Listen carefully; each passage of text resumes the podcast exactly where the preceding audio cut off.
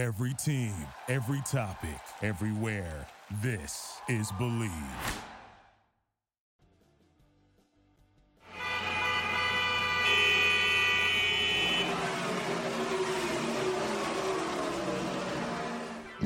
This is Garage LA, Garage Latino. We don't talk about football here. We don't talk about golf. No. We are two Latino gearheads, David. y Ricardo, that are lucky to test the latest cars for you. So you can make a better decision when you are ready to buy. But there is more. Since we are Latinos and we have more than 50 years doing this, we have our own opinions and don't have pelos en la lengua to be nice for the sake of it. News, opinions, and our verdict, Latino styles on things on wheels y al que no le guste que se chingue. Garage Latino on Believe Network starts now. Welcome back, my friends. Uh, it's always great to be with you. And today we have a special show, like we do it every week. There always something happens in this crazy automotive world, but technology is taking over. Yes, technology is definitely taking over the automotive industry, and now it's pretty much technology on wheels. And in this last couple of days, we have the CES, the Consumer Electronics Show, the biggest in the world, which now I feel like has taken over the Detroit Auto Show. It's good or bad, I'm not sure, but definitely a lot of companies are putting a lot of emphasis on bringing their latest into this show that happens in Las Vegas. And today, remember, I have my friend uh, David Lohi in the house, but I need to remind you that Garage LA is broadcasted through the Believe Network in the United States, and also you can download the podcast through Spotify or Amazon Music. Okay, so let's bring David. David, welcome back. Hey, welcome back. Saludos desde México y un abrazo. That means greetings and a hug from Mexico. Yes, sir. David, um, a lot of interesting things always, you know, in the electronic uh, consumer show in Las Vegas, but let's focus on what happened within the car industry. Perhaps to me, there were two big news and a lot of leading news in between, but something that I had the opportunity to see in, in 2020 was the first concept of this car that a lot of people talk about, and it was like, uh, I'm not sure. This company making cars? I don't think so. But guess what? We saw it. It is a reality. This is happening. It's going on sale within the next two years, and Sony has an electric car. That's big news of it. yes. And uh, I am thinking about a song by Irene uh, Cara from uh, Flashdance, and uh, it says, What a fila. You know, because of all the, the, the, the information that you just gave on this car that has been seen ad nauseum, you know it has been shown repeatedly year after year after after year. You know uh, for for uh, maybe not not that many years but it's, it has been shown repeatedly. This car finally finally at long last has a name. Because sony had been teasing us with the with the, the, the prototype but the name was not yet official and it and it finally was uh, was revealed. So not not only does the car have a official uh, name, it also has an official on sale and delivery date on the U.S., which is you know maybe more newsworthy than the car itself. So uh, first uh, first of all, the name I just blurted blurted it out, and it's Afeela which is uh, you know uh, it's uh, meant to make the the car less intimidating for the non-technologically inclined. And we had uh, revealed or disclosed this uh, last week in here in Garage Latino. And uh, so the name is Afeela which sounds like a feeling you know I, I think that it's trying to to sound like like that. And also is going to uh, deliveries on, on, this car for the U.S. start on the on the, the spring of 2026. Now, David, something that caught my my attention on this is that there's there's a lot of speculation, and you know, is it going to be a Honda vehicle? Are they working in partnership with Honda? There was a lot of Honda talk all the way to the presentation, right? But then all of a sudden, once you start digging out into the specs and all that, uh, I don't see a lot of Honda things within this car. And the most important part for me was to, to find out was that, wow, the the digital chassis, right? All the technology that this body is mounted on top of, it's not from a car manufacturer. It comes from Qualcomm. Qualcomm, a technology company that is very known for the GPS, that is known for all the connectivity that create between all the platforms. And to me, it was like, wait a minute. So, where is what happened to Honda here? I just don't see maybe they have changed strategies. I, I, don't know, but I think it's interesting that Qualcomm is the partner. But I'm also kind of confused about what happened to Honda here. Yeah, it, because it's it's really weird because based on, on what you just mentioned, the Honda name and and, and this uh, and, and this sounds like a simple name dropping, you know. Yes. Because yes. you know. Uh, this car is going to have some outstanding uh, or some uh, main areas, one of them being artificial intelligence, in which Honda is not big. There also uh, there there are going to there, there are going to be innovations in augmented uh, reality in which Honda doesn't have uh, much uh, much to say. Also in virtual reality, again, not a field of Honda's expertise, and uh, autonomous driving, in which Honda just isn't big. So uh, right now, uh, this remains one mystery that uh, you know at, at this stage, uh, based on on the uh, evidence that we just mentioned, it simply sounds like uh, like uh, Sony is is name dropping. Yes, and and I personally, I'm not sure that I like the Afeela name because I think that Sony needs to capitalize on the Sony brand. I mean, I remember when Sony started with the digital cameras. I mean, no one know digital. What is this? You know, and you have Nikon and Olympus and Canon coming into the world, and then all of a sudden, you know, here comes Sony digital technology and it's taking over, right? I mean, uh, Sony gets involved in entertainment. It takes over major studios. Uh, and now they are interested in getting into the car industry and they partner with another technology company, Qualcomm, and I think that's all people need to know. It's a Sony.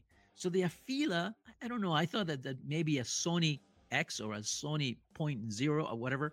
Uh, just maintaining that uh, is much more important. And this Afeela, I don't know. I'm sure they did not check what it could be translated to in other languages because I think someone is going to be. I need to sharpen my pocket uh, oh, i need to sharpen my wallet here to be able to buy it i don't know in spanish means you know sharpening so i, obviously they didn't check what it, what it could be uh, the meaning in other languages but anyway regardless the sony now is a reality it's coming on sale 2025 you you know soon the the dealer network starts and maybe that's where where honda will be maybe honda will be the the, the, the the distributor for this product, maybe, and that's it. I don't know. But regardless, watch out, America. Sony is coming into the auto industry, and that's something that they, you know, that every other manufacturer needs to look at it very, very carefully. Now, someone that I think is as fast as Sony is coming in, I think they're on the way out. And I'm talking about the German manufacturer BMW that I just don't, I don't, I can't make sense of the i Vision Dee, uh, or I was expecting a lot more from this BMW company presenting something that is powerful and you know technology and performance, etc., etc. And then I see just the car that changes colors and which is not practical at all. And I don't know, like calling attention on something that is not what they're good at. And that's what I'm surprised, uh, David. What do you think? I think that definitely uh, BMW uh, is losing its its way. It is uh, quite evident on the horrendous design the direction that the, their new new new uh, slew of uh, products is uh, is is adopting. Quite frankly, um, I think that the BMW is is, is uh, was blindsided by uh, manufacturers like Tesla, and you know, uh, looks like they, they are trying desperately to to to find the the their way into the, the hearts uh, and the, the, garages and, and checkbooks of of of America or for mo- uh, or for that matter the entire world. Now uh, BMW not only has uh, designs that are not class leading at all, you know they they seem to be cars that that are to be avoided if you're trying to look for something stylish. And the worst part is that one of or one of the best manifestations on how lost uh, BMW seems is that, that they're they're charging uh, for subscriptions in a very aggressive way, and they they are charging, for example, uh, monthly or um, annual subscriptions for the use of uh, wireless CarPlay, which is uh, free on on, on some uh, on some vehicles and uh, they are charging uh, for uh, seat heaters and things like that. Yeah, and I, I hope and, that I, they, they do not become a leader in that, and and that uh, other manufacturers don't start copying the, the their their uh, model, uh, their subscription model. But David, this, yeah, David, I, I think that perhaps it's it's they're looking at it. We need more investment. I don't know. It's to me, it's hard to understand how a manufacturer of that caliber that has been around for so long and in, in a way they created their own niche right and and all of a sudden i really feel like they're a little bit lost and and charging subscription for a seat heater in your car it's kind of like really i mean I, I mean, it's. I just don't think. You know, I mean, it, it, it's free on the Chevrolet. It's free on the Toyota. But your BMW, you need to charge it's already, it? It's equipment that that's already installed in your car. Right, so that right. seems like trying to to uh, squeeze every uh, penny out of the consumer, or it looks like a money grab. So yeah. to me, that's terrible.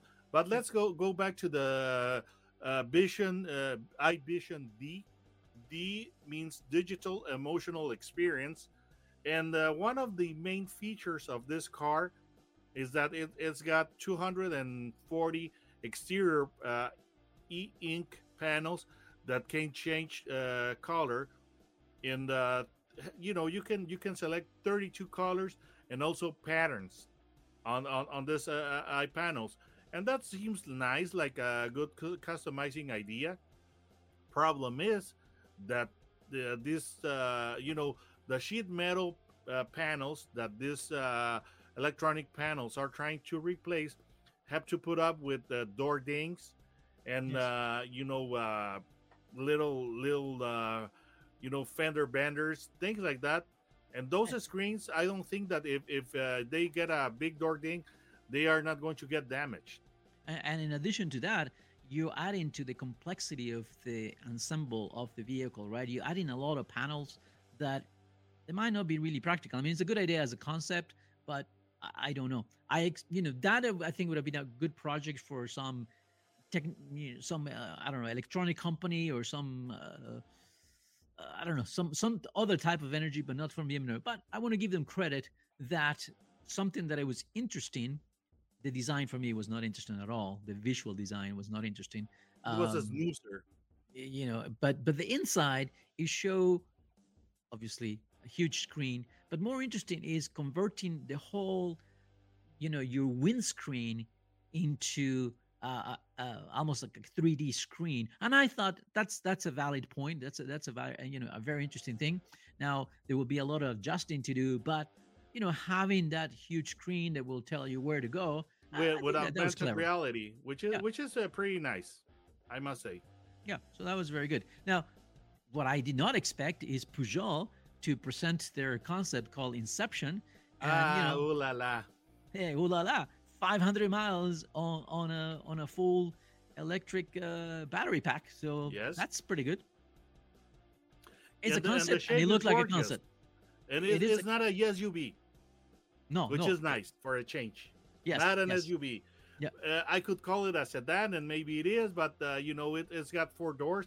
The rear doors are uh, coach uh, coach doors or suicide doors, and uh, it, has got uh, you know the The windshield is pretty nice because it, it extends all the way to the front floor, and it's got like a type of uh, front wing that simulates a hood. So the look is really is is, is really beautiful. It, it- it's a very nice car, and uh, I think that uh, more than showing the um, the powertrain itself, it was uh, meant to show the the this, this design potential that uh, Peugeot has. The interior is also very nice because it's got the this uh, steering wheel that is is uh, like a rectangle, kind of re- resembles the uh, the that horrendous joke that uh, Tesla put on the Model S the Model X. And by the way, it is now uh, bringing uh, a steering uh, a round steering wheel as an alternative. But uh, this uh, this the the the steering wheel of, of the Peugeot uh, uh, Inception looks pretty much like that, and um, well, it's it, it's a very nice and classy uh, uh, uh, cabin. And I- I- the if, the, if, the if, I, if, if I may, uh, David, what I- what I think was interesting, my my the way that I saw this was like here is uh, the, the new platform that's called STLA electrical platform, where you have you know this battery pack that is on an 800 volt, which means you know it would be easy to charge if you get some big chargers. But you again, you were able to in in about five minutes or so they claim they could get a, a charge for 100 miles. So imagine you you can go 500 miles on these and then it- within another five minutes you can go another 100 miles that would be very Well, significant now this is a concept car this is a concept car so things could be stretched you know a little bit. well, well, well, well. The We'll thing find out. is that it's been determined that a lot of chargers have to be installed to be able to meet the demand of EVs in the news in, in the next years. So that is the the big question, the big if. We need more chargers for EVs. yes oh, Seriously, there a no lot, question a whole lot more. no question about that no question about that now uh, another vehicle another german manufacturer that presented something new finally after a lot of teasing is volkswagen with the id7 another sedan david another sedan Yes, and and and, and I think it's healthy to to have sedans because uh, looks like uh, there there's a lot of uh, there's a lot of people complaining about companies uh, uh, making only as uh, a transition to SUVs only, and it's fine that this that that some people have their opinions and that some people are complaining, but these uh, this uh, these complainers need to put the money where the mouth is. I mean, if these sedan lovers are so intent on having uh, manufacturers as uh, you know kind of uh, switch away from uh, SUVs and into sedans. These guys th- these people have to start buying sedans themselves. And also uh, talk is cheap and this these complainers have to put the the the money where the mouth is. But that being said the ID7 is a sedan, and uh, not that you could see that much of the body on the on the car that was shown, because it was covered in uh, in QR codes and in camouflage. But but uh, looking uh, uh, through the camouflage and the and the QR codes at the outlines of the body, the car looks pretty conventional, really. Yeah, yeah, yeah. Uh, it's no surprise because it's Volkswagen and it is a company that makes cars for the people, right? So you can't go too extreme, otherwise you're gonna lose some people. But I think you know it's it's bigger than the ID4, but the ID4 is doing very well, is being accepted, and I think this car will be accepted worldwide. Um, I, I have no doubt on that. Um, something interesting on this uh, new Volkswagen ID7 is that it has that uh, uh, the, the head-up display, what you see, you know, Yes, Projected on your windshield reality, of is course. Ex- exactly so that makes it you know i think it, it's, it's very interesting you have to get used to that but it, it can be uh, very useful and helpful when you're navigating so that's that's that's a good thing uh, it's the same platform meb uh, the volkswagen is using in several vehicles the same platform they're using in the buzz so no surprises there so i guess it was something that everybody's expecting the next electric vehicle from Volkswagen? Well, here it is, the ID7. So now we got the ID4, the ID7, and the Buzz. Uh, uh, you know, we got three flavors. We got kind of like a minivan, an SUV, and a sedan. You know, not that Volkswagen is saying that revealing that much about the car, but there's uh there's two important items that you're not mentioning. The range is uh, 100 uh, the 437 miles and the WLTP uh, European uh, uh, standard for testing, which if you translate that into the American standard for testing, becomes something like 350 miles. That's uh, item number one. And item number two that you were missing is the touch screen. Oh yes, a 15 uh, inch touch screen, which you know it. I don't know why uh, is Volkswagen even bringing bringing it up, but seems like today everybody's crazy about screens. Yes, well, it, it's it, you know it, it may change. I'm worried a little bit about all these screens that do everything for you in the car because if something fails on the screen, then you got no car. So that's my only fear. Uh, they tell me not to worry that they have tested all these things, but you never know. We're still dealing with new technology. But now, I think if the Sony car was perhaps the biggest new in general for the American market, I think the Ram Revolution was the number one. We're talking about trucks, and we know that Ford has the Lightning. Chevy now is coming up with the Silverado, and now we finally have the Ram version, a beautiful truck that does not look like a Ram. What, what are your thoughts? You know, uh, on this one, I think that the uh, the the concept is very smart, has a lot of interesting features, but the the design definitely doesn't look like a, like a Ram, not according to the standards that we know of uh, currently. So uh, the the the look to me it, really doesn't doesn't say Ram. But that being said, this uh, concept vehicle or prototype, which is called Revolution, has a lot of interesting features. One of them is is that uh, it has um, third row of seats, which is which is un, unheard of, in uh, you know even in in in quad cab vehicles or you know uh, four door uh, uh, trucks. But this uh, this car actually has three uh, three row three row seating. Now the third row of seats, in, in, in case you are wondering where where where it is, you have to slide the second the second row of of seats you have to move it forward and and you know against the the rear wall of the cabin you will find two jump seats. And uh, this uh, jump seats uh, look like uh, they they're better uh, suited for for children or short stature people because they don't seem all that comfy quite frankly. But eh, just in in case of an emergency it's there.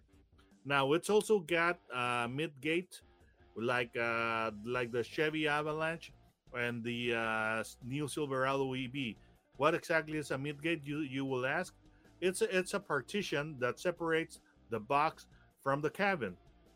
It's like a little wall that you can fold forward to open up the uh, the box to uh, to join the cabin. So this uh, this uh, this Ram Revolution has it but it's got an interesting twist. It's got a it's got a gaping hole. You know, it's it's got a pass through, right. and all and also we we must mention that the Ram Revolution does not have a trunk. Like the Lightning, it has a frontal trunk or frunk, right. and uh, with this uh, with this pass through, you will find another pass through uh, separating the uh, the front from the cabin, and this uh, this passage would allow you to um, load a really long object that's uh, the the length, the whole length of the of the of the truck without ever having to open the the tailgate. And uh, you're you're wondering where am I going to find a piece of uh, of uh, plywood that long or a pipe, etc that's an interesting question, and that sounds like a question that doesn't have a, a good answer.